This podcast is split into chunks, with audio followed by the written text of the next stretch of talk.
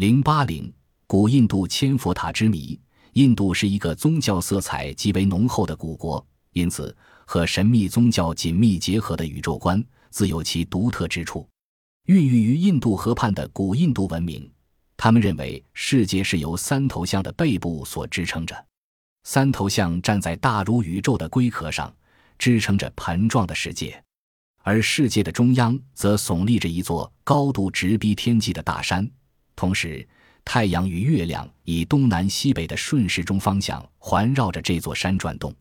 当太阳位于山的南侧，就代表白天；位于山的北侧，代表黑夜。此即古印度人三头象的宇宙观。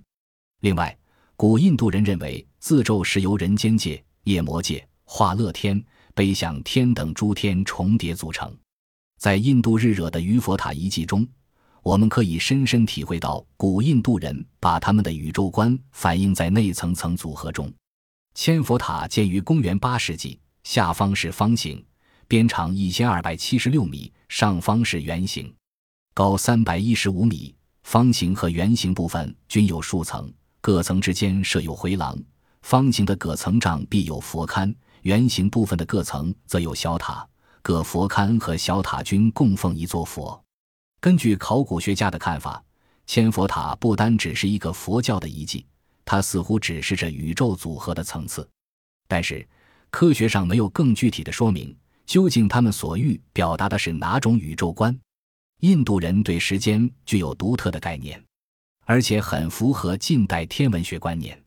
在印度，代表时间观念的语言是节，而所谓一节。听说是仙女从天降下时，用它的羽毛裙摆摩擦体积一万六千立方米的巨大岩石，从摩擦之始至岩石完全消失所需要的时间。另一个说法是，在一座体积一万六千立方米的巨尊之中，装满着芥子粒，把这些芥子粒一颗一颗的取出来，全部取完所花费的时间。而根据计算，一节大约相当于一百亿年，此数字也近于宇宙的年龄。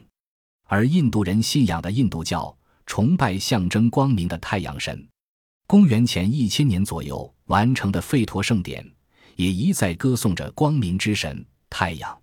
这些事实说明了古印度人十分注意太阳的动态，同时他们也发现太阳每隔一百八十日就南北移动一次，月亮则以十五日为盈缺周期，而且已知一年为三百六十日。